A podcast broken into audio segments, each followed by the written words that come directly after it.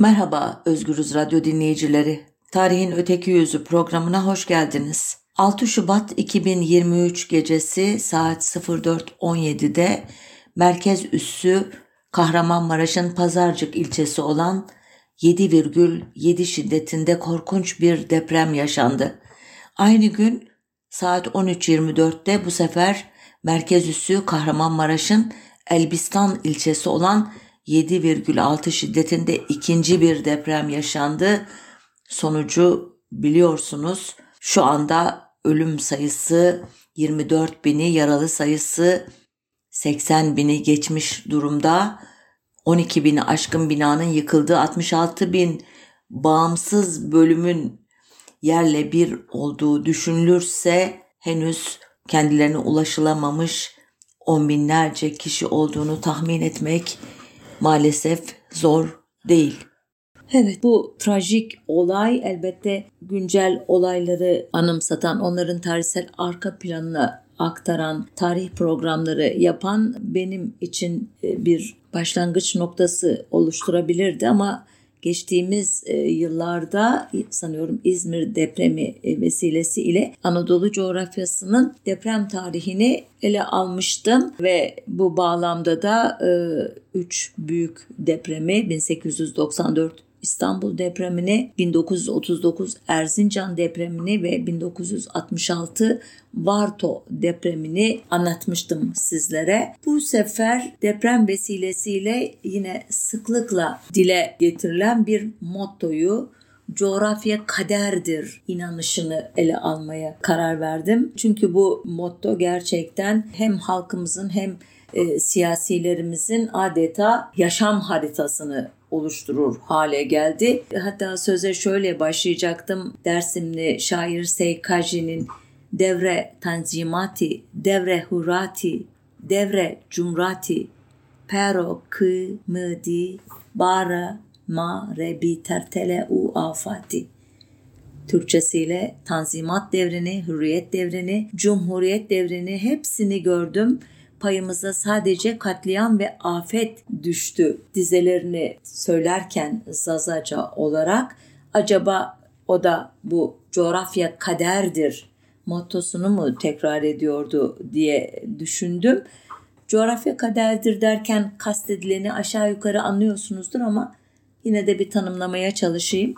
Coğrafi alanın ve iktisadi durumun insan refahı üzerinde etkilerini betimleyen genellikle olumsuz anlamda kullanılan bir söylem bu. Bu sözü ilk defa kim nerede söyledi, ne anlamda söyledi meselesi hala tartışılıyor. Bu konuya gelmeden e, izninizle coğrafya sözcüğünün kökenini de bir anımsatayım. Yunanca yer anlamına gelen geo sözcüğünden ortaya çıkmış. Bunun yanına betimleme, tarif etme, çizme anlamına gelen grafi kelimesi eklenince geografi ve bizdeki coğrafya sözü kavramı literatüre girmiş. İlk defa milattan önce 3. yüzyılda Eratosthenes kullanmış ve Geographica adlı eserini de yayınlamış bu antik Yunan düşünürü. Coğrafya o tarihlerden sonra elbette çok büyük değişiklikler geçirdi ve esas olarak da lise derslerimizden anımsayacağınız gibi fiziki ve beşeri coğrafya olmak üzere iki başlık altında ele alındı. Fiziki coğrafya yerin farklı anlamlandırılması ile ilgili olarak jeopolitik, strateji, milli işte enerji gibi kavramların ortaya çıkmasıyla siyasi bir boyut da kazanabilmekte. Beşeri coğrafya ise ya da insani coğrafya da aynı zamanda ekonomik coğrafyayı da kapsamakta. Bunları uzun uzun anlatmayacağım. Fiziki coğrafya kavramını ilk kullanan Alexander von Humboldt ki 1767-1835 arasında yaşamış bir Alman bilim insanı o. Esas olarak demiş ki yeryüzü şekilleri, iklim, sular, canlılar gibi konular fiziki coğrafyanın konusudur. Paul Vidal de la Blache adlı bir Fransızın ki 1845-1918 yılları arasında yaşamış bir bilim insanı. O da beşeri coğrafyayı genel olarak nüfus, yerleşim, siyasi coğrafya, tarihsel coğrafya gibi konular altında incelemeyi kazandırmış bilim dünyasına. Kısaca coğrafya e, terimini bu şekilde özetleyebilirim. Kader inancı ise pek çok dinde var muhtemelen ama bizi esas olarak İslam dinindeki kader inancı ilgilendiriyor. Biraz sonra depremle bağlantısını kuracağım için konunun böyle söylüyorum. İslam'da da kader deyince Allah'ın nesneleri ve olayları özellikle de sorumluluk doğuran beşeri fiilleri ezelde yani başı belli olmayan bir tarihte planlayıp zamanı gelince yaratması ya da insan denilen varlığın önüne koyması anlamında bir terim olup sonuçta Allah'ın yarattıklarına ilişkin planını ya da tabiatın işleyişine e, gerçekleştirmesine dair planını e, kapsıyor. Dediğim gibi halkımız her zaman bolca kullanırdı bunu ama son e, yıllarda siyasilerimizin diline pelesenk oldu esas olarak. Onlara göre e, Soma veya Amasya'daki maden kazası da kaderden, İstanbul, Ankara veya Karadeniz bölgesindeki sel felaketleri de kaderden, nihayet Kahramanmaraş depremi de kaderden imiş. Bunu da son olarak Cumhurbaşkanı'nın konuşmasında duyduk. Yani Allah'ın daha önceden çizdiği plan dahilinde olan olaylar olduğuna göre bunlar kulların yani siyasilerin yani yöneticilerin, devlet adamlarımızın hiçbir sorumluluğu, suçu yoktur. Bütün olan biten, yaşanan acı kul ile Allah arasındaki bir meseledir. İşin dini yanı bu. Şimdi gelelim coğrafya kaderdir sözcüğünün izini sürmeye.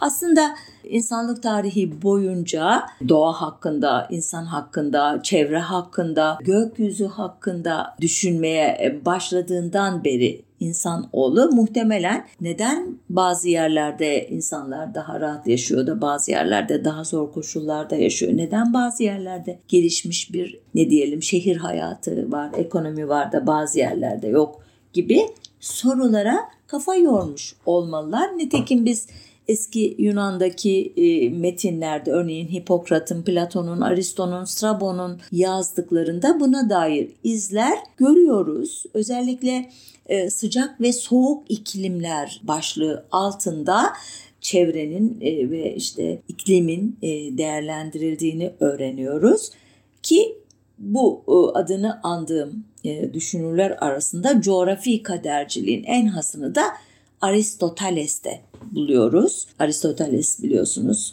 milattan önce 384 ile milattan önce 322 yılları arasında e, yaşamış, Büyük İskender'in de hocalığını yapmış belki de insanlık tarihinin fikirlerine en çok atıfta bulunduğu bir e, filozof. Yazdığı e, metinlerin belki kalınlığı 100-200 sayfayı geçmese bile ona yapılan atıflar bir kütüphaneyi dolduracak kadar e, zengindir der Aristo uzmanları. Çünkü her bir sözcüğünde ciltler dolusu kitapla anlatılacak hikmet bulunur derler. Konumuzla ilgili olarak Aristo ne demiş diye şöyle bir hızlıca yazdıklarının üstünden geçersek dünya coğrafyasında üç tür insan olduğunu öne sürüyor Aristo. Ona göre Avrupa'nın soğuk bölgelerinin insanların duyguları çok güçlü ancak zeka ve yetenekleri e, pek zayıf. Asyalılar ise zeka ve yaratıcılık açısından zengin ama ruhsuz insanlar. Üçüncü e, grup ise Aristoteles'in doğduğu Yunan uygarlığı bu iki dünyanın, iki coğrafyanın tam birleştiği yerde olduğu için her iki coğrafyanın da olumlu yönlerini taşıyor antik Yunan. Hem zeka hem ruh sahibiyiz diyor Aristo. Bir sentez olarak açıklıyor bunu. Tek eksiğimiz var diyor siyasi birlik. Halbuki biz bugün artık iyi biliyoruz ki antik Yunan e, medeniyeti de pek çok farklı unsurun bileşiminden oluşuyordu. Örneğin Atina ve Sparta komşu şehir devletleri olduğu halde Atina bugün demokrasinin bağrında e, geliştiği bir sembol olarak tanınırken Sparta ise e, otoriter rejimin, militarizmin, efendime söyleyeyim gaddarlığın e, sembolüdür. Halbuki Atina demokrasinin yanı sıra sanatın, işte e, sporun, felsefenin merkezidir. Demek ki Aristo'nun tarifi de yeterli değil. Bir sentez iddiasına rağmen sadece Atina ve Sparta örneği bile e, Aristo'yu yalanlamaya yetiyor. Türkiye'de e, Aristo pek bilinmediği için coğrafya ile ilgili aforizma İbni Haldun'a ve onun mukaddemesine dayandırılır. Mukaddimeyi kaç kişi okumuştur gerçekten bu kitabı bu terimi aramak üzere taramış mıdır diye baktığımda gerçekten bunu yapanlar var. Biraz sonra onlara değineceğim ama İbni Haldun'a atıfla coğrafya kaderdir ifadesini ilk kullanan kişi de Nurdan Gürbilek'e göre Yaşadığım Gibi adlı eserinde olmak üzere ünlü edebiyatçımız Ahmet Hamdi Tanpınar imiş. İbni Haldun e, konusunda ayrıca bir program yapmayı e, çok istiyorum. Çünkü ona atfedilen özellikler bir yana e, özellikle Türkler hakkında yazdığı iddia edilen metinler gerçekten irdelenmeyi hak ediyor. İbn Haldun gerçekten ansiklopedilerde yazdığı gibi hem tarih yazımının, sosyolojinin ve iktisadın öncülerinden mi idi? Devlet adamlığı ve tarihçiliği hakikaten e, bu kadar abartıldığı gibi köklü mü idi? eserlerinde aslında nelerden söz ediyordu ve özellikle Türkler hakkında neler söylüyordu konusu dediğim gibi başlı başına bir konu olabilir ama Kısaca bir ansiklopedik bilgi babından söyleyeyim. 27 Mayıs 1332'de Tunus'ta doğduğu, 19 Mart 1406'da Kahire'de öldüğü kabul ediliyor. Köklü bir aileden geldiği için iyi bir eğitim aldığı, Tunus ve Fas'ta devlet görevlerinde bulunduktan sonra İspanya'daki Endülüs Emevilerinin başkenti Gırnata'da ve daha sonra Mısır'da El Esher'in e, başkenti Kahire'de çalıştığı Kuzey Afrika'nın o dönem son derece istikrarsız ve entrikalarla dolu siyasal yaşamı yüzünden iki yıl hapiste yattığı söyleniyor. Bedevi kabilelerin çok iyi tanımasından dolayı da dönemin aranan bir devlet adamı ve danışmanı olduğu iddia ediliyor. Mısır'da altı defa inandığı o Maliki mezhebinin e, bünyesinde kadılık yapmış e, Şam'ı işgal eden Timur ile görüşmesi de e, bizim Türkleri anlatan bölümleriyle birlikte ele alındığında son derece ilginç ayrıntılar içeriyor. İbni Haldun ilk kez kendisi tarafından kurulduğunu yeminle belirttiği bir bilimin e, müellifidir. Buna Ümran e, bilimi der ki işte bu bilim pek çok İslam araştırmacısı tarafından bilimsel tarihçiliğin ve sosyolojinin temelleri olarak nitelenir. Elbette buna itirazlar var ama konumuz o değil. İbni Haldun'un ıı, yazdıklarını esas olarak üç kategoriye ayırıyor uzmanları. Birincisi kitabı El İbar adıyla bilinen ve pek çok ciltten oluşan çalışması ki İbar haberler demek olmakla birlikte ahbar tarih veya tarihçilikle ilgili konularda kullanılan bir terim. Buradan kalkarak da bunun bir tarih kitabı olduğu söylenir. İkinci e, çalışma türü bunun için hazırladığı giriş olan mukaddimedir ve üçüncü grup çalışması da tarif adıyla yazılmış olmakla birlikte otobiyografi denilen bir türdeki seyahatnamesidir. El İbar'ı e, İbni Haldun hayranları dahil hiçbir tarihçi veya İbni Haldun uzmanı okumaya değer bulmamıştır diyenler var.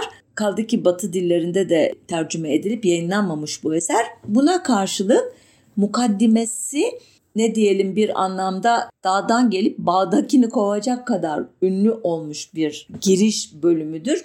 Aslında Orta Çağ e, Arap tarihçiliğinde e, her esere bir giriş yazmak usuldenmiş. Bu mukaddimede kaynakları tartışmak, eleştirmek, ne diyelim sahte olanla gerçek olanı ayırmak amacıyla bir e, tenkit yazmak Arap tarihçiliğinin alameti farikalarından biri imiş. Bu yüzden de e, İbni Haldun'un mukaddimesi aslında geleneğin bir parçası olduğu halde bizde gerçekten çok meşhur olmuş bir eser. Bunun hikayesini dediğim gibi İbni Haldun'u konu alan bir programda daha ayrıntılı anlatacağım. Sonuçta bu mukaddime bizde sanıyorum son olarak 2007 yılında dergah yayınlarından 5. baskısı yapılan bir şekilde çıktı Süleyman Uludağ'ın çalışması olarak. Ee, bir başkası da Halil Kendir'in çevirdiği 2004 yılında Yeni Şafak gazetesinin armağan olarak dağıttığı baskı. Bu eserleri taradığınız zaman bunların içerisinde kesinlikle coğrafya kaderdir şeklinde bir cümleye rastlanamıyor. Yani ilk olarak e, bunu söyleyebiliriz. Bizim çeşitli çevrelerin benim dahi arada dilime yapışmış olan bu coğrafya kaderdir e, şeklindeki ifade İbni Haldun'da yok. Ancak İbni Haldun'da bu söz yok ama kendisi ünlü İskenderiyeli Yunan matematikçi, coğrafyacı, astronom ve e, hatta müzik teorisyeni olan milattan sonra 100 ila 170 yılları arasında yaşadığı tahmin edilen Claudius Batlamyus'un ki Grekçe'de Ptolemaios diye bilinir. Bu kişinin eserlerinden çokça etkilendiği için olsa gerek coğrafyanın belirleyiciliği üzerinde uzun uzadıya duruyor eserinde altını yine çizeyim. Coğrafya kaderdirden çok farklı bir e, şey bu. Coğrafyanın belirleyiciliği ya da etkileyiciliği meselesi. Onun kitaplarında beşeri coğrafya kavramına e, tekabül eden anlatılar daha fazla. Hava ve iklim şartlarının insanın fiziki yapısına, rengine, ahval ve ahlakı üzerindeki tesirlerine değiniyor. Coğrafi şartların bol veya kıt oluşlarının bunların e, işte gıda maddelerinin miktarını nasıl etkilediğini, bunların sonuçlarını ve bunların ümran üzerindeki etkilerini gözden geçiriyor. Mesela neler söylüyor? Mukaddimenin zaten birinci bölümünde iklimlerin ve beslenmenin insan yaşam ve uygarlıklar üzerindeki etkileri başlıklı bölümde örneğin Sudanlılar ile ilgili şunları söylüyor. Sudanlıların tabiatlarında umumiyetle hafiflik kararsızlık, kaygısızlık, oyun ve eğlence düşkünlüğü görüyoruz. Onlar her türlü musiki nameleriyle dans etmeye düşkündürler. Her bölge ve her yurtta ahmaklıkla vasıflandırılırlar. Bunun doğru sebebi hikmet ilminin uygun bir bölümünde anlatıldığı ve tespit edildiği gibi sevinç ve neşe adı verilen latif olan buharın yayılması ve çoğalmasının bir sonucudur. Kaygı ise bu buharın buruşması ve yoğunlaşmasından ileri gelir. Şimdi burada İbn Haldun'un buhar e, dediği insana neşe veren bir esinti. Bu durum ortadan kalkınca endişe hali hakim oluyormuş. E, yani e, bugün tam kullanmadığımız karşılığı olmayan kendine özgü kavramlarla anlatıyor bu ne diyelim e, coğrafyanın demeyeyim de iklimin e, etkilerini mesela bir başka yerde de şöyle diyor. Bireylerin fiziki ve ahlaki özellikleriyle yaşadıkları bölgelerdeki iklim koşulları arasında doğrudan bir ilgi vardır. Çok sıcak ve çok soğuk bölgelerde doğup yetişen bireylerin fizyolojik özellikleri, örneğin deri ve göz renkleri ılıman iklimlerin egemen olduğu yörelerdeki bireylerinkinden yalnızca bu etkenler nedeniyle değişiklik gösterirler. İklimdeki düzeyli değişim kendini deri renklerinde de göstermektedir.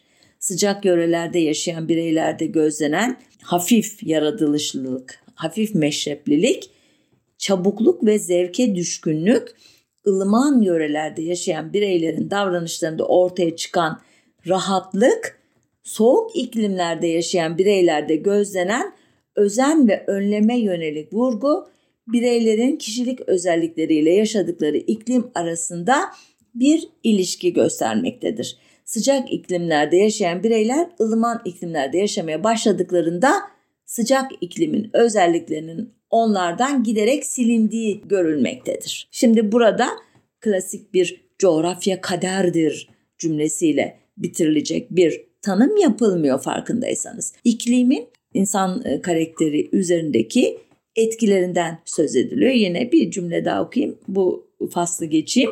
Mesela diyor Bedeviler ve Araplar deve eti ve sütüyle beslendikleri için deve gibi sabırlı ve tahammüllü dayanıklıdırlar. Şimdi buna yani deve gibi dayanıklı olmak elbette böyle bir insan e, davranış biçimi var ama e, örneğin Kuzey e, İskandinavya ülkelerindeki insanlar da soğuk iklimde e, yaşarken benzer bir dayanıklılık gösteriyorlar. Şimdi onları hangi hayvana benzeteceğiz? Onlar için de örneğin kutup ayıları mı örnek olacak? Elbette böyle hayvanlara işte ne diyelim e, benzeterek insan e, tabiatını açıklamak, toplumların e, ortak paydalarını belirlemek günümüzde çok da taraftar bulan bir şey değil. Ama İbni Haldun'dan yaklaşık 400 yıl sonra Avrupa siyasetinde çok önemli roller oynamış olan Napolyon Bonaparte da coğrafyaya büyük önem atfetmiş ve bir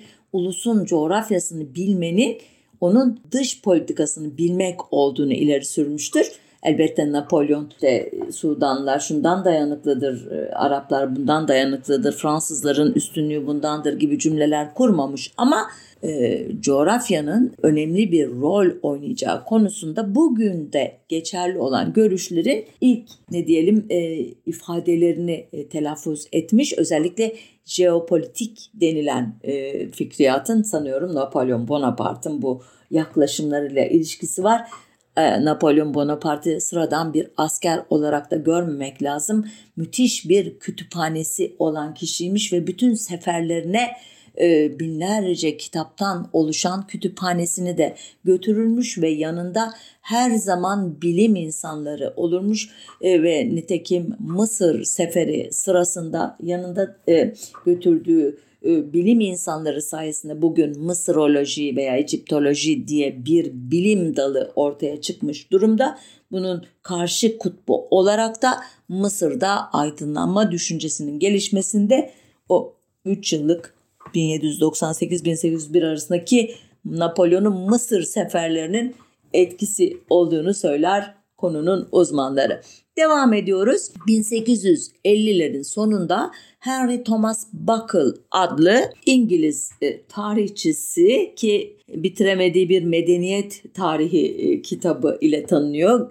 Amatör bir satranç oyuncusuymuş ama çok güçlü bir amatör imiş bazı kaynaklarda da bilimsel tarihin babası olarak e, tanımlanan bir şahsiyet. O da uygun iklim ve toprakların ve buna bağlı olarak üretilen fazla yiyeceğin bir nüfusun refahına önemli katkılarda bulunduğunu yazmış.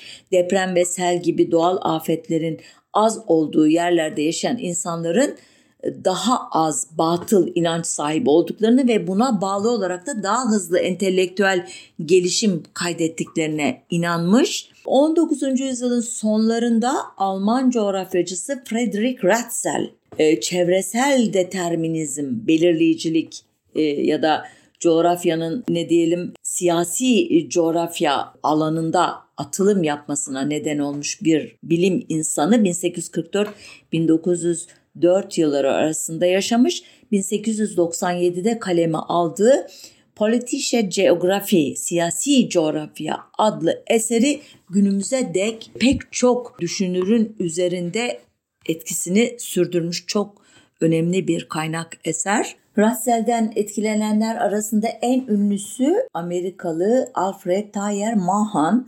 1840-1914 yılları arasında yaşamış biri. Kendisi 1859 yılında Deniz Harp Okulu'nu bitirdikten sonra 1861-1865 arasındaki Amerikan İç Savaşı'nda görevler almış bir asker ancak başarılı bir komutan olmadığı ve yönettiği gemilerin çeşitli savaşlarda ciddi yaralar aldığı biliniyor. Halbuki onun 1890 yılında yazdığı deniz gücünün tarih üzerine etkisi 1660-1783 başlıklı kitabı. Bugün e, çeşitli ülkelerin işte coğrafi konum, doğal üretimler, iklim açısından fiziksel uygunluk, bölgenin büyüklüğü, nüfusu, işte halkının karakteri ve ulusal kurumlar dahil olmak üzere hükümetin karakteri üzerindeki etkisini anlatan çok temel, temel bir strateji kitabı olarak e, yüceltiliyor. Bu kitabının ardından 1892 yılında da yine deniz gücünün e, Fransız e,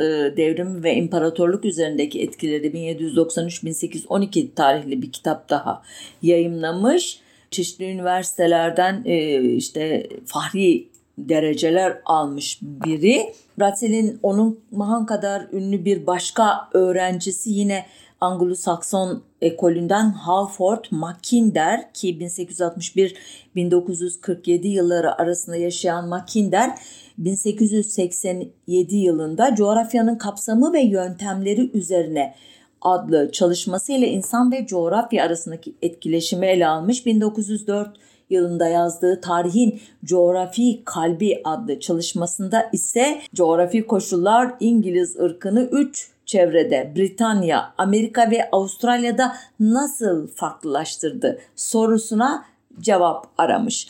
E, Russell'in e, 20. yüzyılın başlarında özellikle Amerika'daki üniversitelerde ünlü olan pek çok öğrencisi var. Ellen Churchill Semple gibi, Ellsworth Huntington gibi onların uzun uzun teorilerini anlatmayacağım ama e, bu yazarlar eliyle e, Ratzel'in e, iklimsel determinizm adı altında toparlanan ne diyelim bilim e, dalı çok etkili olmuş. Özellikle e, Darwin'in e, evrim teorisine ilişkin bulgularının e, da temel alınmasıyla bu e, ekol bayağı ses getirmiş pek, pek çok akademik e, çevrede. Ki bunların e, Avrupa'daki yansıması da 1930'larda Fransa'da Marc Bloch ve Lucien Febvre'nin öncülüğünde e, ortaya çıkan Anal Okulu adlı topluluk. Bu topluluk özellikle 19. yüzyıl tarihçilerinin e, birçoğu üzerinde etkili olan siyaset, diplomasi ve savaşlar tarihi üzerinde yoğunlaşan anlayışın tersine olayların gerisinde uzun erimli tarihsel yapıların araştırılmasına ağırlık vermeleri ki coğrafya, maddi kültür gibi unsurlar e, çok merkezi rol oynayacak. Ayrıca e, matematik, nüfus, bilim, çevre bilim, istatistik gibi çeşitli e, bilimlerden de destek alarak teorilerini geliştirecek bu okul. Özellikle ikinci nesil araştırmacı Fernand Brodel e, Türkiye'de de çok etkili olmuş bir anal school mensubu. Üçüncü nesil 1970'lerin e, başında ortaya çıkıyor. Jacques Legoff ve Pierre Nora'nın öncülük ettiği bir e, grup ve nihayet dördüncü nesil e, günümüzde e, yaşayan pek çok tarihçiyi barındırıyor. Son dönemlerde çok ünlü olan bir e, coğrafi e, ne diyelim deterministik yazar Jared Diamond idi. Onun 1997'de yazdığı ve 1998'de Pulitzer ödülü kazanan Tüfek, Mikrop ve Çelik kitabı aslında coğrafya kaderdir mottosunun çok yüksek bir zirvesini oluşturdu. Kitabın ismindeki tüfek, mikrop ve çelik sırasıyla ilki tarımla uğraşan toplumların diğerlerini zapt etmesi ve onlara hükmetmesi, sayıca e, bazen üstün olmamalarına rağmen üstün silahları sayesinde askeri güç elde etmelerini temsil ediyordu. Yani tüfek. Mikrop Avrasya kökenli hastalıkların bu hastalıklara karşı bağışıklığı olmayan yerel nüfusu zayıflatıp azaltması ve dolayısıyla onların üzerlerindeki kontrolü kolaylaştırmasını temsil ediyordu. Çelik ise merkezi hükümetin e, milliyetçiliği ve güçlü askeri birlikleri desteklemesini ve bu hakimiyetin aldığı şekli şemali betimliyordu. Kitap coğrafyayı da kullanarak Avrupalıların nasıl üstün bir askeri teknoloji geliştirdiklerini ve e, Avrupa ve Asyalıların nasıl bazı hastalıklara karşı bağışıklık kazandıklarını aynı zamanda bu hastalıkların Amerika'daki yerel halkla kurulan ilk iletişimden sonra salgın şeklinde o halkları nasıl harap ettiğini de anlatıyordu. Sonuçta e, e, Jared tarihin seyrini dört önemli faktörün belirlediğini e, söylüyor ve Avrasya'nın yaklaşık 13 bin 15 bin yıl önce son buzul çağından sonra coğrafi, iklimsel ve çevresel olarak en faydalı çıkan kıta olduğunu e, ne diyelim ispat ediyordu bir anlamda. Bu buraya kadar anlattıklarım antik dönemden günümüze kadar çok uzun bir tarihin ne diyelim köşe taşı bile olmayacak kadar aralıklı olarak seçmece benim tamamen kendi kişisel seçimimle yaptığım bir özet muhtemelen arada çok önemli e, isimleri, eserleri unuttum. E, bütün bu e, coğrafya kaderdir ya da coğrafya büyük bir belirleyicidir. Ülkelerin e, bugünlerini şekillendiren çok önemli bir etmendir iddiasını tersine çeviren örnekler de var elbette dünya yüzünde. Bunlar tarihin e, konusu da olabilir ama elbette ben tarihsel hikayelerini anlatmadan size birkaç örnek vermekle yetinmek durumundayım programın çapı e, yüzünden. Örneğin Hollanda bizim Konya vilayetimiz büyüklüğünde bir ülke. E, ülkenin yüz ölçümü 41.864 kilometre kare. Yani Konya'nın büyüklüğünde derken biraz da e, matematiksel karşılığıyla söyleyeyim. Bunun yaklaşık 4000 kilometre karesi nehir, kanal ve göllerle kaplı. E, ama daha ilginç olan bir durum Hollanda'nın topraklarının %50'sinden fazlasının deniz seviyesinden ya 1 metre yüksek ya 1 metre alçakta olması ama daha önemli bir bilgi %26'sının bu toprakların deniz seviyesinden 1 metre aşağıda bulunması. Bu yüzden de zaten adı Netherlands, alçak ülkeler. Peyeba, alçak ülkeler Fransızca e, anlamında gelen bir sözcük. Hollanda tarihi boyunca sürekli denize karşı karayı dolayısıyla kendi yaşamını savunmak üzere mücadele etmiş bir e, ülke. Bu yüzden de e, dünyayı Tanrı Hollanda'yı Hollandalılar yarattı şeklindeki bir Hollanda atasözü bile var. En yüksek e, noktası da 322 metre e, imiş. Valserberg tepesi imiş bu. E, bu denizle mücadele tarihinde 1287 yılı çok önemli. San Lucia seli ülkede 50 bin kişinin hayatını kaybetmesine neden olmuş. Son büyük sel ise 1953 yılında meydana gelmiş. Burada da e, Hollanda'nın tarım yapılan yüz, topraklarının %9'u sular altında kalmış. 1835 kişi ölmüş. Yani Hollanda dahi elbette e, doğaya karşı mücadelesinde mükemmel e, değil. Ancak bu adını andığım o zaman e, aralığı içinde 1287 ile 1953 arasında denize karşı e, verdiği mücadele gerçekten hayranlık uyandırıcı. Denizden kazandığı toprak miktarı 9000 kilometre karenin üstündeki bu Kıbrıs adası ya da İstanbul ilinin yaklaşık 1,8 e, katı kadar. Hollanda e, tam 300-400 yıldır denizden toprak kazanıyor. Bunu sığ suların olduğu yere denize set çekerek iç taraflarda da kanallar kullanarak e, yapıyor. Son olarak 1930'larda yapılan Zuider Ziverken çalışmasında denizden yaklaşık 2500 kilometre kare toprak kazanılmış ki buna bu arazilere polder adı veriliyormuş. Ancak e, deniz e, yükselmesi e, sürekli devam ediyormuş. Hatta e, umduklarından korktuklarından daha da hızlı yükselebileceği ve 2100 yılına kadar yükselişin 2 metreye kadar ulaşabileceği hesaplandığı için sürekli yeni projeler gerçekleştiriyorlar. E, setler e, yükseltiliyor e, güçlendiriliyor. Arkasında dev e, geçiş havuzları yapılıyor. Neyse uzatmayayım mühendislik harikası birçok proje ile e, coğrafyanın kader yani İslam anlayışındaki o hani daha önceden belirlenmiş her şeyi çizilmiş bir gün yeri geldiğinde önünüze konacak bir e, plan olmaktan çıkarılması için mücadele veriliyor. Bir örneğimiz bu. Bir başka örneğimiz bizim Türkiye'nin de çok iyi tanıdığı İsrail ki Ölü Deniz'in güneyinde Ürdün sınırı boyunca Akabe körfezine doğru uzanan deniz seviyesinin 150 metre altındaki suyun olmadığı Arava çölünde kurduğu tarım çiftliklerinde bölgeyi adeta bir vahaya çevirmiş durumda İsrail.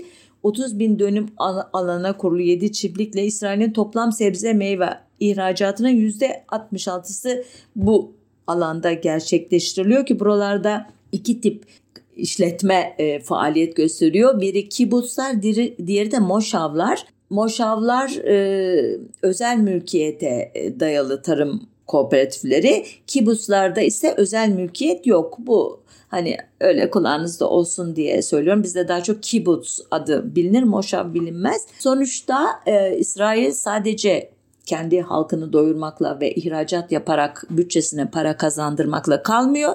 Çok iyi bildiğiniz üzere Türkiye'ye e, tohum e, satıyor. Hatta bu bağımlılık ilişkisi yüzünden endişelenmekte e, haklı gördüğüm e, bilim insanları tanıyorum. Konumuz bu değil ama hakikaten e, tarım, e, tohumculuk, tohum islahı gibi konuların çok üzerinde durulması gerektiğini e, sadece bir milli mesele olmaktan ziyade insani bir mesele olarak e, bakılması gerektiğini düşünenlerdenim ama şu anda konumuz coğrafya kaderdir anlayışını e, insanın coğrafya üzerindeki kontrolünün mümkün olduğunu gösteren bir şekilde diyalektik materyalist bir yöntemle müdahale ederek doğaya e, gösteren birkaç örneği anlattığım için bu konuyu da pas geçiyorum. Sonuncu örneğimiz Japonya olabilir herhalde.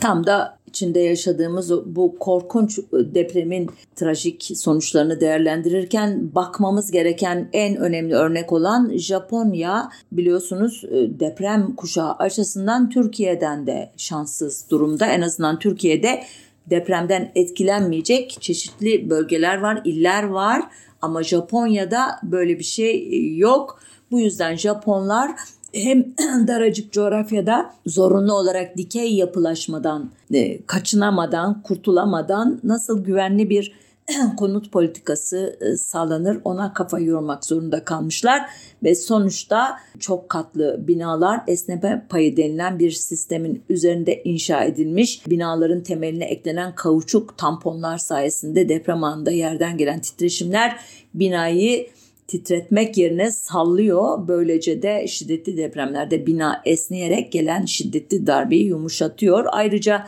cep telefonlarında yer alan bir e, sinyal sistemi ile e, deprem dalgaları bölgeyi vurmadan 5 ila 15 saniye öncesinden telefonlara Sijin Desu, Sijin Desu deprem oluyor, deprem oluyor diye tekrarlanan yüksek sesli bir uyarı gidiyor. Bunun ne kadar ürkütücü olduğunu tahmin ediyorum ama sonunda hayat kurtardığı için de sanıyorum Japonlar en son 2011 yılında 9 büyüklüğündeki bir depremi deprem ve onun tetiklediği tsunami sonucu 15 bin 690 kişi e, ile e, kapattılar ama tsunami olmasaydı bu sayı çok küçük olacaktı. Bu arada 7.7 e, ile 9 arasındaki farkın tahmin edeceğinizden çok çok çok büyük olduğunu da hatırlatayım. Hatta daha net konuşayım. 1999 Türkiye İzmit depremi 56 milyon kilogram bölü TNT'ye eşdeğer bir enerji ortaya çıkarırken Kahramanmaraş depremi son deprem 7,7'lik deprem 56 milyar kilogram bölü TNT'ye eşdeğer enerji ortaya çıkarmış. Dikkat ederseniz bin katı büyüklüğünde bir e, enerji var bu depremde. Ama Japonya'daki 2011 tarihli 9 büyüklüğündeki deprem sıkı durun 1,8 trilyon kilogram bölü TNT'ye eşdeğer enerjiyi ortaya çıkarmış. Bu e, rakamlar gerçekten e, çok sarsıcı, çok etkileyici böyle bir ölçekle bakıldığı zaman depremlere aslında virgülden sonraki o birlerin, ikilerin, yedilerin, sekizlerin ne kadar büyük bir enerjiyi ifade ettiğini anlıyorsunuz ve tüyleriniz diken diken oluyor. Her ne kadar sonuncu ülke de, de, diyerek Japonya'ya değindiysem de e, bu coğrafi belirleyicilik konusunda önemli iki başlığa daha değinmek istiyorum izninizle. Bunlardan birincisi 1957 yılında Birleşmiş Milletler Genel Kurulu'nun bir toplantısına da konu olan karalarla çevrili ülkelerin e, sorunu idi ki o tarihte Bolivya ve Latin Amerika'da Paraguay ve Afganistan, Laos, e, işte Nepal gibi çok az sayıda ülke e, denize ulaşımı olmadığı için böyle coğrafi açıdan kadersiz olarak e, tarif edilmişti. Ancak bunların sayısı hızla arttı. 30-35 falan kadar sanıyorum bu dönemde. Ve bu ülkelerin gerçekten denize açılan ülkelere göre ciddi sorunları olduğu tespit edildi. Bu bir başlık. İkinci başlık e, metal laneti diye anılıyor ya da değerli metaller laneti diye ki Orta Doğu, Kuzey Afrika ve Güney Amerika'da metal zengini ülkelerin çoğu çok düşük e, bir ekonomik performans sergilediği için fark edilmiş bir konu bu ki metal kaynakları açısından zengin olmalarına rağmen ekonomik büyümeyi artıran Kanada, ABD gibi ülkelerde olduğu için başlangıçta metal laneti sözcüğü çok anlamlı görünmeyebilir size.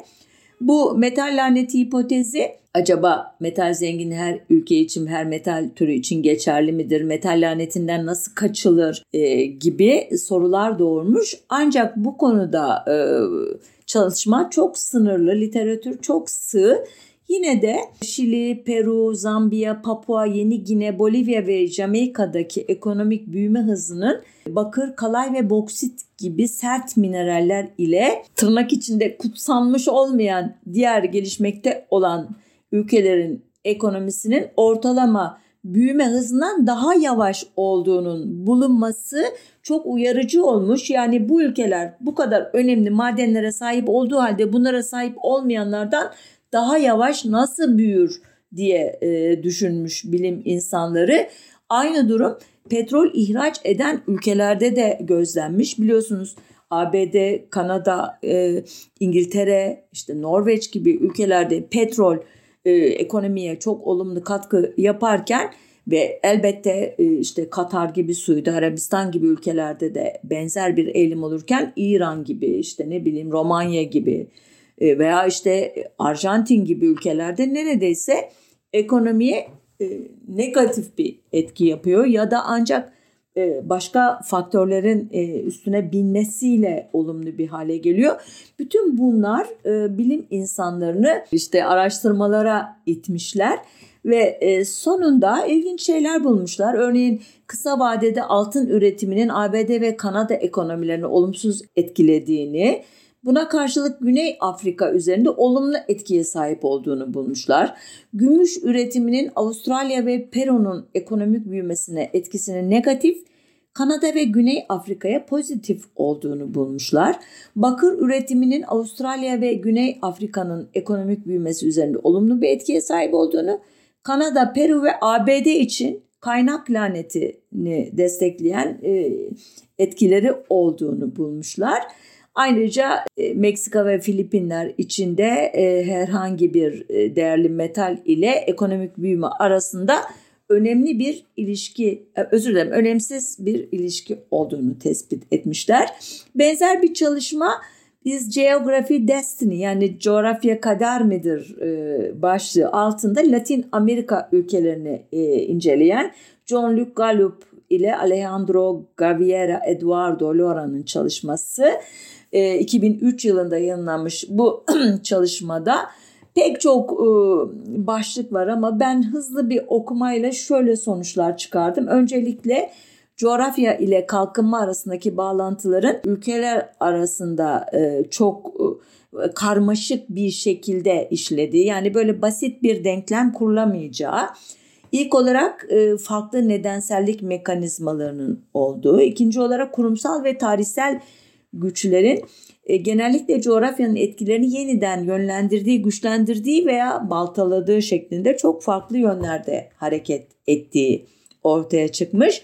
Örneğin Meksika daha kurumların coğrafyanın etkisini on yıllar ve hatta yüzyıllar boyunca ne diyelim arttırabileceği ortaya çıkmış. İlk Avrupalı sömürgecilerin karşılaştığı coğrafi ve kurumsal koşulların e, sömürge dönemlerinde benimsenen kurumsal düzenleme türlerini büyük ölçüde etkilediği ve bu ilk kurumların Meksika'daki tarihsel süreci etkilediği ortaya çıkmış. E, Bolivya'da e, tropik iklimlerin her zaman durgunluk anlamına gelmediği ortaya çıkmış. Kolombiya ve Meksika örneklerinde yine liman şehirlerinin ve kıyı bölgelerinin uluslararası ticaret için bariz avantajlara rağmen merkezi e, konumlara göre her zaman üstün olmadıkları yani ekonomiye bekledikleri kadar etkili etki yapmadıkları ortaya çıkmış. Brezilya'da sağlık ve iklim koşulları, e, yağış ve sıcaklık arasındaki ilişki son derece karmaşık görülmüş. E, özellikle hastalıklar, bunların türü ve e, mevsimler arasındaki ilişkilerin analizi hiç de kolay değil diyor bu kitabın yazarları. Örneğin diyor Haziran'daki bir inçlik yağmurun etkisi Aralık'taki bir inçlik yağışın etkisiyle aynı değil ve bu etkiler suyla veya vektörle bulaşan hastalıklara bakmamıza bağlı bağlı olarak da çok farklıdır diyorlar. Son olarak e, bu yazarlar göçün coğrafyanın etkilerini hafifletebileceğini veya güçlen zor ağırlaştırabileceğini ortaya e, çıkarıyor. Sonuçta coğrafya gelişimi etkiler ancak her zaman aynı şekilde değil diyorlar ki hakikaten bu iyi bir haber bu uh, e, bilgi ülkelerin geleceğinin dağlara, taşlara kazınmadığını, işte deprem kuşaklarıyla veya okyanusa göre alçakta olmakla veya ekvatora yaz, yakınlıkla veya kutuplara yakınlıkla ilişkili olmadığını ve insan oğlunun e, doğaya en zor koşullarda bile şekil verebileceğinin e, işareti olarak gerçekten ümit veriyor. Umarız e, bu son depremden sonra da e, coğrafya kaderdir deyip e, bizi e, kandırmaya çalışan yöneticilerimize bu gerçeği anlatabiliriz. Evet burada noktayı koyalım. Hoşça kalın, sağlıcakla kalın. Depremde hayatını kaybedenlere başsağlığı, yaralananlara sağlık, depremden etkilenen herkese ne diyelim dayanma gücü diliyorum.